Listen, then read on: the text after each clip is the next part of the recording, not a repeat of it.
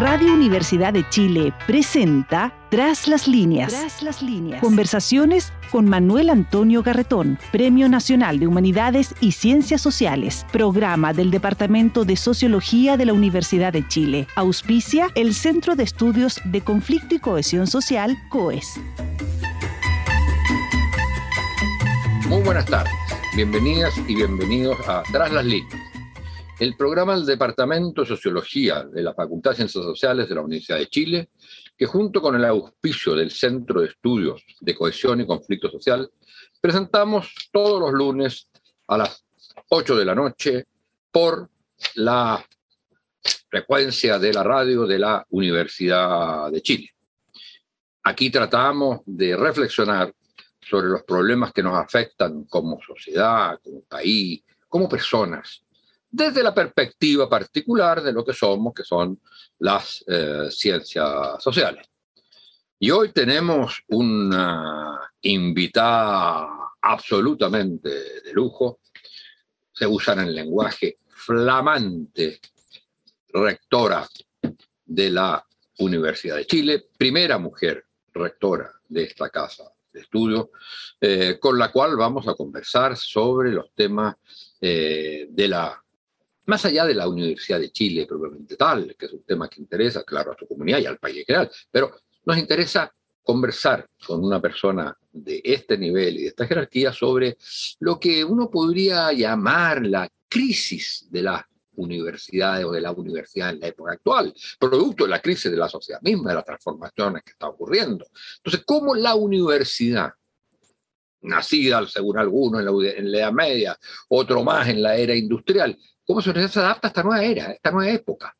Y eh, cómo, eh, más específicamente, esta misión se redefine en el caso de nuestro país y especialmente para las universidades que el Estado ha encomendado la gran tarea de eh, generar conocimiento, formar a las distintas generaciones, vincularse con la sociedad misma para lo que es la máxima difusión de los eh, saberes y de los distintos tipos de saberes que se van uh, cultivando.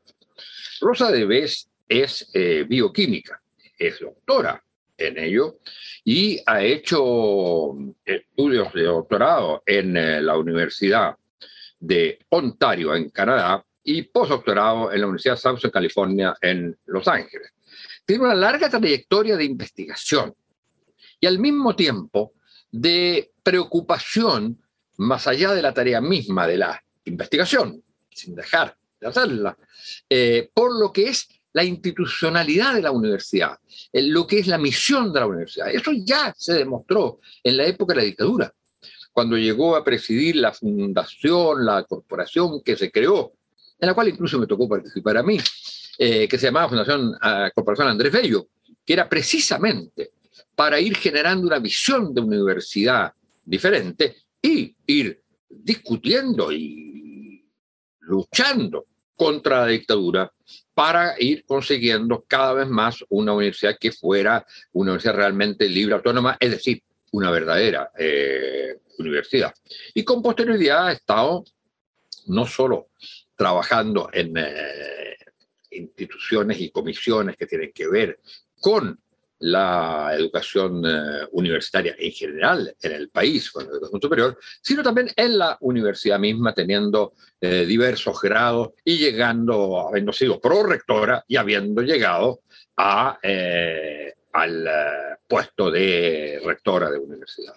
Es para nosotros un honor, un orgullo tener a nuestra rectora en esta conversación eh, muchas gracias por estar con nosotros, Rosa. Y quisiera, o rectora, perdón, y quisiera partir eh, con esta pregunta sobre, eh, digamos, ¿cómo, cómo ve hoy la misión de la universidad en un mundo en transformación tan profundo, tan radical y tan acelerado?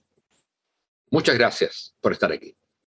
Muchas gracias. Muy, muy buenas tardes, profesor Gardón, Manuel Antonio. Nos llamamos así por los nombres. un gusto estar acá en este, en este programa y, gracias por esa, esa pregunta desafiante. Y diría conservación y cambio. veamos qué es conservación, o sea, esta, tal como se decía, ¿no? Estas instituciones que tienen 800 años, qué las ha mantenido por tanto tiempo y, qué debe entonces seguir siendo eh, la universidad. Y lo, que es esencial y lo que debemos conservar siempre es la capacidad de la institución de generar conocimiento, ¿verdad? bajo cualquier circunstancia, eso es lo que tendríamos que, que pensar. Y eso, a su vez, eh, ¿de qué depende? Eh, fundamentalmente de dos prácticas. Em, de, la asociación eh, comunicativa, o aquellas prácticas que permiten la generación de conocimiento, la asociación comunicativa o el hecho de que hayan relaciones y, de que eh, exista libertad eh, de pensamiento, ¿verdad? Entonces esas son condiciones básicas para poder generar conocimiento. Y hay ahí entonces una responsabilidad del punto de vista de la universidad de estimular ese espacio, ese espacio plural, eh, donde, donde todas las ideas puedan expresarse, donde las ideas se respeten, donde se desafíe, por supuesto que se, se promueve el pensamiento crítico, eh, pero también muy esencialmente el, pluralismo y la libertad de, expresión y de pensamiento, en fin, y de interacción. O esto es interactivo, no son eh, personas independientes pensando, creando, descubriendo lo, que, lo. Eh, eso, eso, es lo que debe eh, conservarse. Ahora, cambios también, eh, cambios fundamentales. Por ejemplo, el rol, como se decía, de las universidades respecto de la sociedad. En eso hay énfasis muy marcados en el último tiempo y necesarios de, de que las universidades se abran, se dispongan, se relacionen eh, con, con la sociedad y con sus crisis que son finalmente estímulos al pensamiento también. O sea, las universidades, uno podría decir, están para eso, están, están para responder a las crisis, están para anticiparlas, están para eh, pensarlas eh, y, discutirlas, en fin, y resolverlas idealmente. Eh, o proponer distintas soluciones. Eh, eso requiere también, sabemos, como las crisis hoy día son tan complejas y tan eh, masivas y, tan, y afectan al mundo globalmente, la, la, la, interdisciplina de la cual tanto hablamos, que, que debe entonces acercar las distintas formas de preguntarse, de, sobre los problemas y de resolver los problemas eh, de una manera completamente distinta. Y eso, eso exige relaciones distintas. ¿no? no es solamente un ejercicio intelectual, es un ejercicio también social y me atrevería a decir hasta emocional, en el sentido de reconocer que lo que uno sabe y lo que se ha preparado es insuficiente y, que debemos completarlo con la interacción con otro. Entonces, y lo pongo tal vez como para, para poder conversarlo, eh, eso desafía también eh, la forma en que entendemos las, las funciones universitarias tradicionales. Eh, la docencia, la investigación y la, y la extensión, en el sentido de que no solo las, y las disciplinas tienen que encontrarse, sino que estas funciones deben encontrarse. Eh, pienso que hoy día es impensable que vamos a formar de una manera que no es situada. Eh, los y las jóvenes deben, deben tener la posibilidad de aprender al mismo tiempo que encuentran sentido, que buscan sentido, bien, que buscan y lo encuentran, esperemos. Entonces, eh, eso desafía y acerca la extensión con la docencia o la extensión con la investigación y así. Esos son los grandes, los grandes cambios. Y como la complejidad, ¿eh? la complejidad, la búsqueda de la complejidad. Pero si uno, si uno dice que hay una eh, sociedad en crisis, digamos, a nivel general, ¿eh? la crisis climática, entre otros, eh, la profunda desigualdad que atraviesa las sociedades, la crisis de los sistemas políticos de la democracia representativa, eh, la crisis que tiene que ver con la eh, desintegración de alguna manera de las comunidades políticas, en la medida en que la, lo que se llama el afecto societatis, eh, las ganas de vivir con los otros en un mismo territorio, aunque esos otros sean muy diferentes a mí. Todo eso, de alguna manera, está en, eh, en, crisis. ¿Hay alguna, eh, algunos rasgos que tú encontrarías de una crisis propiamente de las universidades eh, o no? ¿O simplemente la sociedad está en crisis y la universidad de alguna manera está incólume respecto a esa crisis? ¿Está mm, claro, eh, por cierto que no, y en qué sentido, en, ninguna parte del mundo, ¿no? Pero eh, porque por supuesto que la universidad está, está vinculada con la sociedad, parte de ella, y, nuestra universidad, ya que estamos hablando de la Universidad de Chile, con mayor razón. Em, me, puedo imaginar, y no son las universidades que uno quiere tener, pero que existen universidades que tienen tal grado de homogeneidad, por ejemplo, en su constitución, eh, con bajos niveles de diversidad, eh, que pueden ser una burbuja de, la sociedad. Uno se puede imaginar eso y eso puede llamarse universidad y, a lo mejor puede estar eh, de alguna manera aislada de la crisis social. Pues no digo que es la universidad que yo quiero que exista ni la que me gustaría pertenecer, pero no las puedo imaginar. Y en cierto sentido las, las puedo conocer. La nuestra no. ¿sí? La Universidad de Chile, porque nosotros valoramos la diversidad, porque valoramos que se parezca a este país y que sea de Chile, está entonces, tal como se plantea, eh, afectada también por, por las crisis, no, no cabe ninguna duda, pero tiene una responsabilidad principal de reaccionar a aquello.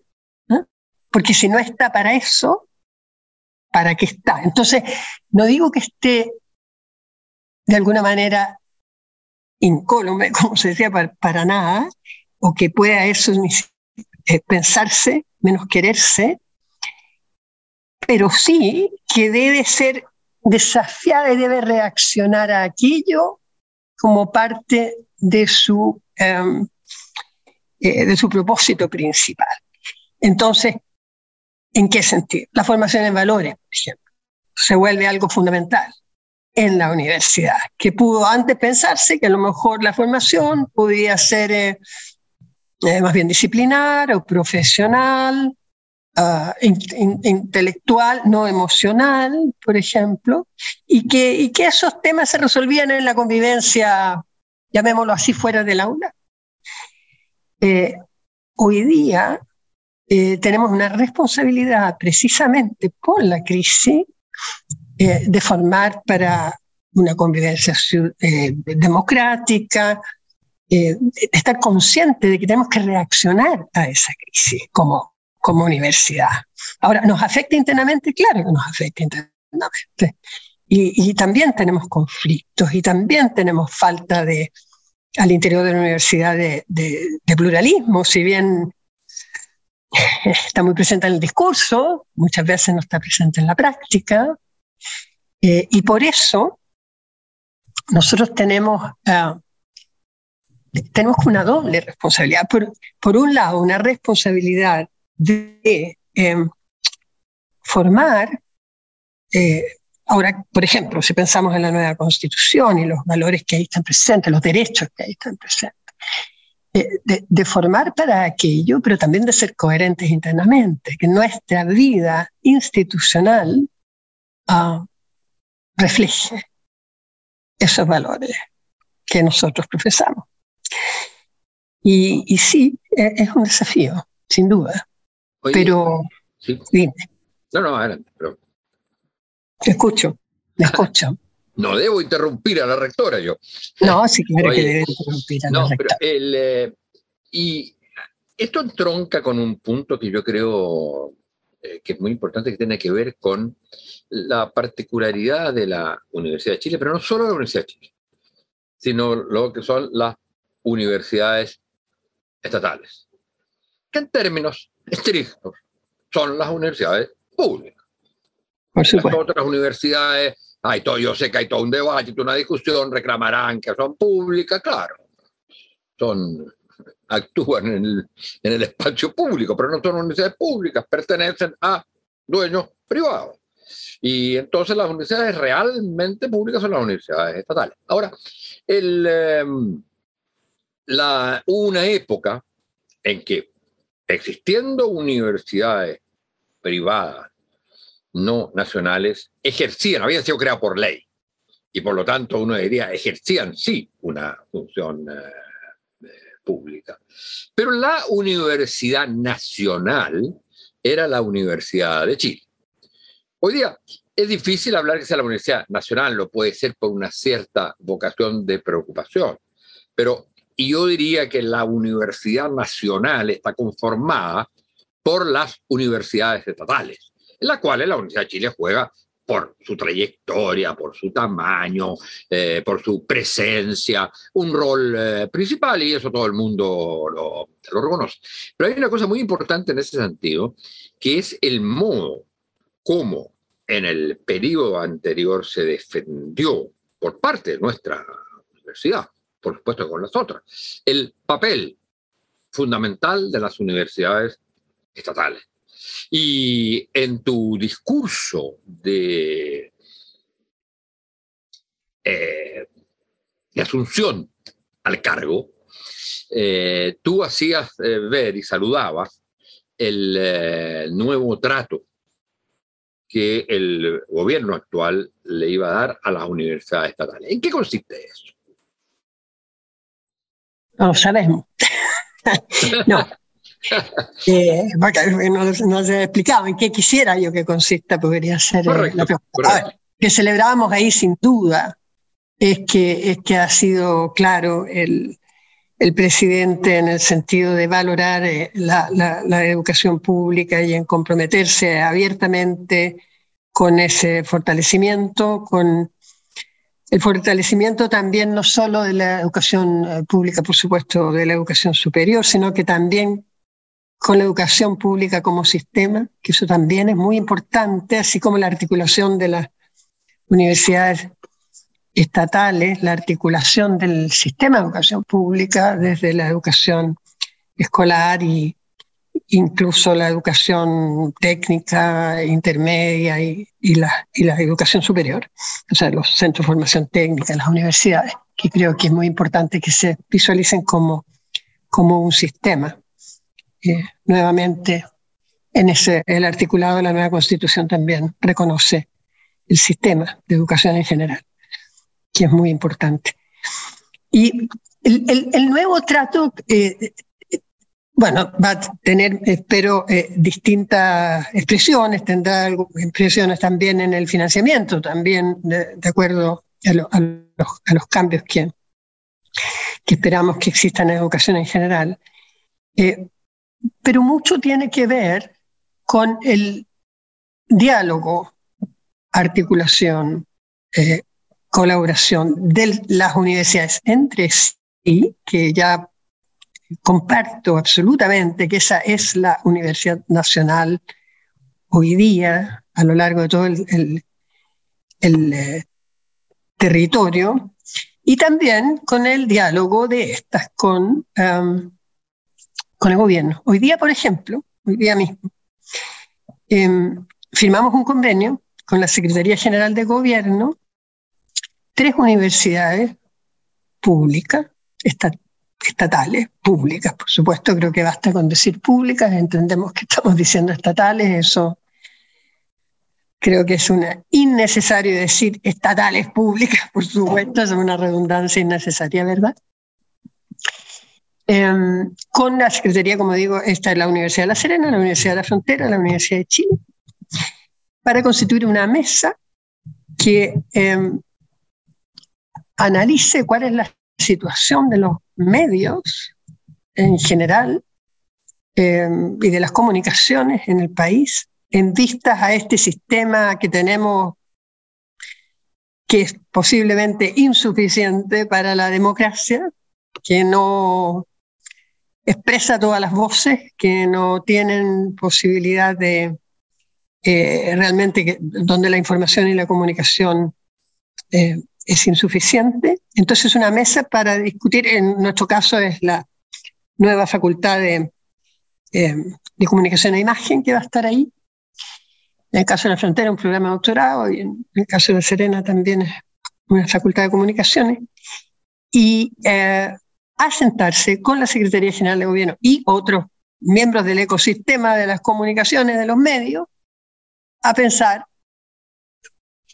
ah, desde la academia, con los medios, sobre eh, lo que es, el, como digo, eh, un sistema de comunicaciones acorde con lo que es un país democrático. Entonces, ese es impresionante. Yo, diría que eso es... Es muy eh, bonito.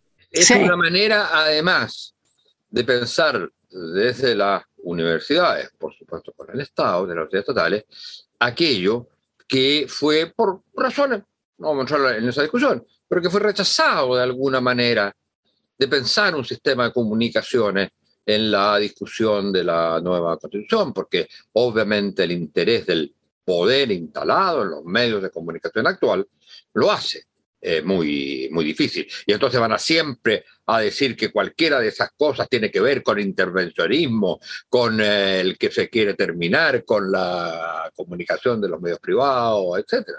Y yo creo que hay una responsabilidad del Estado y no puede sino ser eh, hecha de la mejor manera a través de las universidades estatales, para que nadie crea que se está tratando aquí de intervenir, de controlar, de censurar. No, pero a través de las universidades, de pensar el Estado un sistema de comunicaciones que a la vez de todas las libertades, etcétera, eh, asegure que la función de comunicación, que la función de información, del mismo modo que la función de educación, porque no solo el derecho a la, eh, a la, la libertad de información, es el derecho a la información. Y eso, a, mi juicio, el mejor espacio para discutir las posibles políticas al respecto es eh, una interacción entre las universidades que el Estado tiene y el, eh, y el Estado mismo. No tenía idea de eso, me parece una gran, gran idea. Te quiero llevar a otra cosa, eh, que me parece, además, una manera muy buena de precisamente contestar el, la, el nuevo trato. Eh, políticas concretas, digamos, al respecto. Te quiero llevar a otra, a otra cosa, a, dos cuestiones, pero que son distintas. una, tú mencionaste la creación de las dos nuevas facultades que antes eran institutos. Eh, uno es el, eh, lo que era el Instituto de Educación, de, Instituto del INAP, de, Asuntos Públicos. El Asuntos Públicos se transforma en Facultad de Gobierno y el otro era el Instituto de, Comunicación, que se transforma en Facultad de, de Comunicación.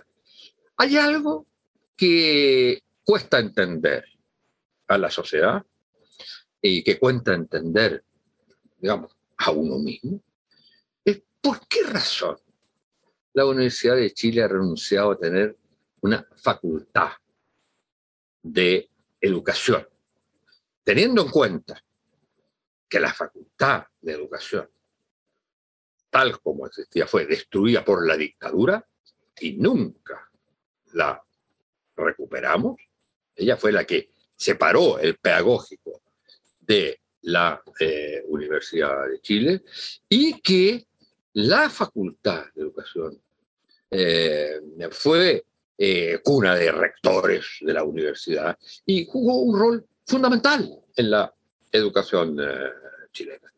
¿Cómo es posible que la Universidad de Chile no tenga una facultad de educación y que todas las universidades privadas que aspiran a llamarse públicas, sí lo tengan. A ver, bueno, no sé si, si tú, tú sabes, pero es durante, en la época que yo fui prorectora, con la rectoría de Víctor Pérez, eh, trabajé intensamente por ese proyecto, porque la Universidad de Chile tuviera una facultad de educación, lo que tiene para quienes nos están escuchando hoy día, eh, tenemos eh, formación de profesores en la Universidad de Chile distribuidos en distintas facultades, tenemos una carrera de educación parvularia en la Facultad de Ciencias Sociales, tenemos hoy día eh, formación de profesores de educación básica y de educación media en la Facultad de Filosofía y Humanidades. Y digo hoy día porque hace cinco años, eh, sí, siete años no los, no los teníamos, eso es, bueno. Tenemos formación de profesores en todos los niveles, pero distribuidos en distintas facultades. Tenemos profesores de, de media de ciencias en la Facultad de Ciencias con la Facultad de Filosofía. Eh, y un instituto, un muy interesante instituto de educación más bien focalizado en la investigación. Ahora, lo que nosotros eh, trabajamos por, en ese momento, esto estoy hablando del 2012 fuertemente, fue por eh, precisamente generar una articulación, una integración de estas capacidades. En ese momento eran, eran, eran menores, se ha fortalecido la educación en la Universidad de Chile en estos años en un, en un, solo lugar, en un domicilio, con un liderazgo eh, particular. El estar juntos genera eh, un, sí, una densidad de, de, intención, se podría decir, eh, muy importante. Y hubo resistencia, hubo resistencia en especialmente en, la Facultad de Filosofía y en la Facultad de Ciencias en ese momento, en la Facultad de Ciencias Sociales tiene una visión distinta, eh, por, por eh, tener esta estructura común. Creo que se, posiblemente se tuvo temor de algo que, que creo que, eh, que no iba a ocurrir, y era que la Facultad de Educación se aislara de las disciplinas fundantes, de las disciplinas de base, y que esto podía resultar en una facultad de educación débil del punto de vista de lo que son las disciplinas que hoy día están cerca de la formación de profesor. Ahora, la idea de facultad de educación que teníamos en ese momento era una facultad muy articulada con las facultades donde se desarrollan las disciplinas de base. Por lo tanto, eh, pensábamos que eso no iba a ocurrir y no debía, bajo ninguna circunstancia, ocurrir. Eh, pero no fue políticamente posible en ese momento. De entonces se han ido fortaleciendo, como digo, sobre todo con la creación del Instituto de Educación, mucho la investigación en educación, pero también se han ido fortaleciendo las pedagogías en sus respectivos lugares. Y hoy día tenemos que avanzar hacia una integración, sin pensar en la estructura todavía, pero trabajar más integradamente. Eso es parte de mi programa, yo me voy a juzgar por eso, porque creo que si hablamos del derecho a la educación, quienes primero van a concurrir a, a garantizar, pongámoslo así, el derecho a la educación, son los profesores son los profesores y profesoras. Si no tenemos buenos profesores y profesoras, no hay derecho que se cumpla. Y la Universidad de Chile tiene una responsabilidad en eso. Eh, y hay, han, cambiado las cosas. Eh, hay, hay mucho más voluntad de trabajar juntos. Eh, las pedagogías ubicadas en distintas facultades. Yo soy optimista respecto de eso, de que vamos a poder avanzar. Yo creo que ese mensaje es muy, muy importante.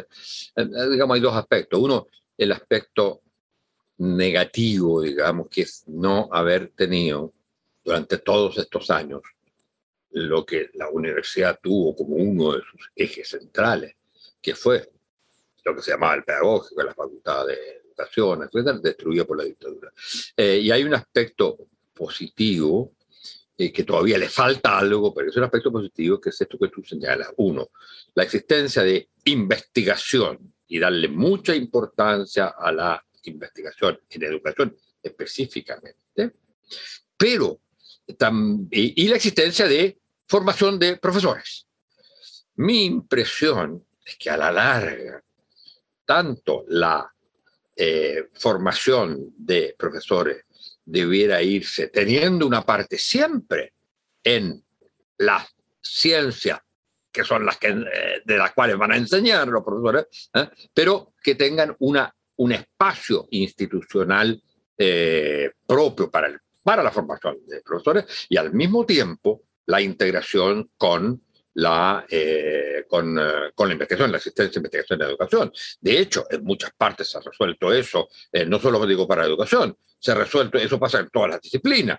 Se ha resuelto con la parte en la facultad, hay una parte de formación docente y hay un instituto de investigación al interior de una facultad, pero no, digamos, separado de ella. Bueno, esperemos que eso avance. Una última cuestión eh, que yo creo que también es importante para el conocimiento del, público, eh, es que el, eh, una de las grandes preocupaciones del, rector saliente de nuestro amigo Enio Vivaldi, la cual tú fuiste rectora, fue, digamos, su sueño. Era el proyecto Karen que da la impresión que mucha gente no entendió, o no entendía, o no entiende todavía muy bien en qué consiste. ¿Cuál es el destino que tú le ves dentro de tu rectorado al proyecto Karen? Que, como su nombre lo dice, está instalado muy lejos de la sede física o de las, de las distintas sedes físicas de la Universidad de Chile. Es un campo por sí mismo. Y pareciera ser que es una nueva universidad o un proyecto de nueva universidad. Sí, está pero está en un eje, está lejos, pero en un eje muy importante de la ciudad y hacia dónde va a crecer la ciudad, así que algún día ya va a estar muy cerca. Eh, creo que una manera de explicar lo que es Karen es explicar lo que no es. Eh, uno podría imaginarse, por ejemplo, que Karen es como una Universidad de Chile II, donde uno traslada la facultad, digamos, la facultad de Derecho, una segunda sede, entonces tiene una segunda sede en Karen y una segunda sede de la Facultad de Arquitectura, en fin, en fin. Eso es lo que no es. Eso es lo que no es y nunca debe ser, ¿verdad? Debe ser, sí, una universidad eh, nueva. Tiene que ser una facultad donde lo que ocurra, o una universidad donde lo que ocurra ahí sea, por ejemplo, la interdisciplina, donde lo que ocurra ahí sea la relación entre la academia y la sociedad, donde lo que ocurra ahí es lo que hemos estado conversando, de hecho, al comienzo del programa. Entonces, donde las tecnologías se, se crucen también para producir nuevas soluciones con la academia. Eso es lo que tiene que ser Karen. Eh, donde la sustentabilidad esté al centro de, eh, los desarrollos. Y, en ese sentido yo comparto eh, la visión de, del rector Vivaldi de Karen. Eh, creo que eso lo comparte la universidad en general. Entonces, es, la universidad, esta universidad nueva, esta universidad donde se hibridizan las distintas quehaceres de la universidad, donde se hibridizan las distintas disciplinas, y como digo, las humanidades y la Y eso es lo que va a ocurrir, eh, creo, ahí. Ahí hay un, ya un, proyecto, por ejemplo, de una escuela, de una escuela de formación eh, técnica, eh, vinculada al Servicio Local de Educación de Barranca, que sea una escuela verdaderamente experimental, donde entonces no solo eh, sirva como escuela, sino también como el desarrollo precisamente de educación, que estábamos hablando, de la formación pedagógica, pero también de la investigación. Eso está como en el etos de Karen. Va, va, a tomar mucho tiempo, eso es muy interesante. Hay que siempre saber que quien llega, como es el caso mío, lo que toma, son también las ideas y las construcciones de los otros. ¿ah? Estos son proyectos largos. Mira que vamos a tener, y me gustaría eh, recordar que vamos a tener una gran eh, eh, infraestructura en Vicuña Maquena 20, que partió con el rector Víctor Pérez.